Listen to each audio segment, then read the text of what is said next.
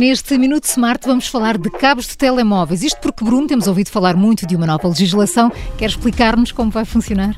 Sim, de facto, a Comissão Europeia nos últimos anos tem tido esta vontade de, por um lado, reduzir o número de resíduos eletrónicos.